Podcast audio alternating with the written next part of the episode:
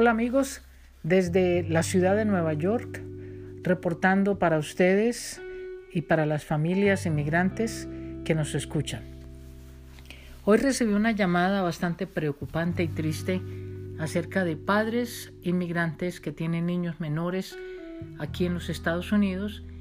Se, no se sienten muy bien y temen, temen pues que sean positivos para el COVID-19, que tengan que ir a un hospital que de pronto fallezcan o no estén disponibles para poder cuidar a sus hijos. Sus hijos son niños menores de edad y quieren saber qué hacer para prepararse si se enferman más.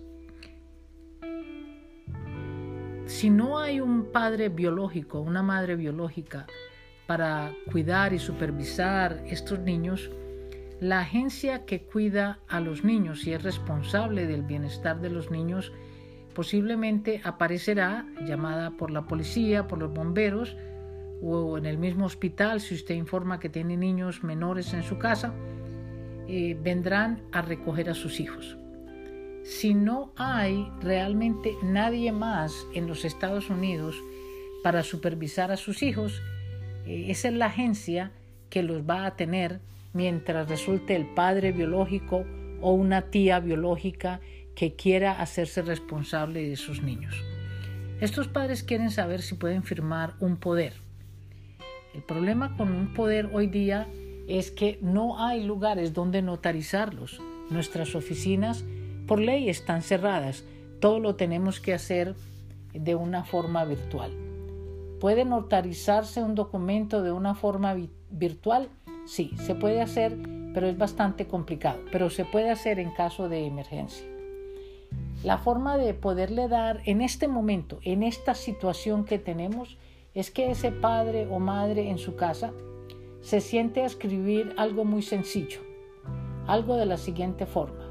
Yo, el nombre suyo, eh, nacido en tal fecha, su fecha de nacimiento, doy por conocer a las autoridades de los Estados Unidos que si algo me llega a pasar a mí, yo quiero que mi hijo, y pone los nombres y las fechas de nacimiento de los niños, que son ciudadanos americanos o son niños menores, que pase la custodia a mi madre que se encuentra, digamos, en México o en Ecuador. Pero por el momento, temporalmente, quiero que la custodia pase a mi amiga fulana de tal y ponen el nombre de la persona. Y lo firman y le ponen la fecha de hoy. Ese documento tiene algún peso, algún peso para que al menos esta agencia que viene a recoger los niños contacte a esa vecina para que esa vecina vea a ver si puede tener los niños aunque sea por unos días mientras la agencia determina qué hacer con estos niños. Entonces, la forma más sencilla de hacerlo hoy es hacer un documento en su casa y decir a quién, quién es usted, a quién designa para que cuide a sus hijos en caso de que algo les pase a ustedes.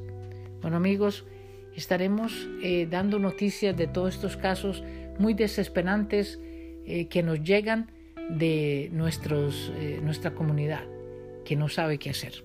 Gracias.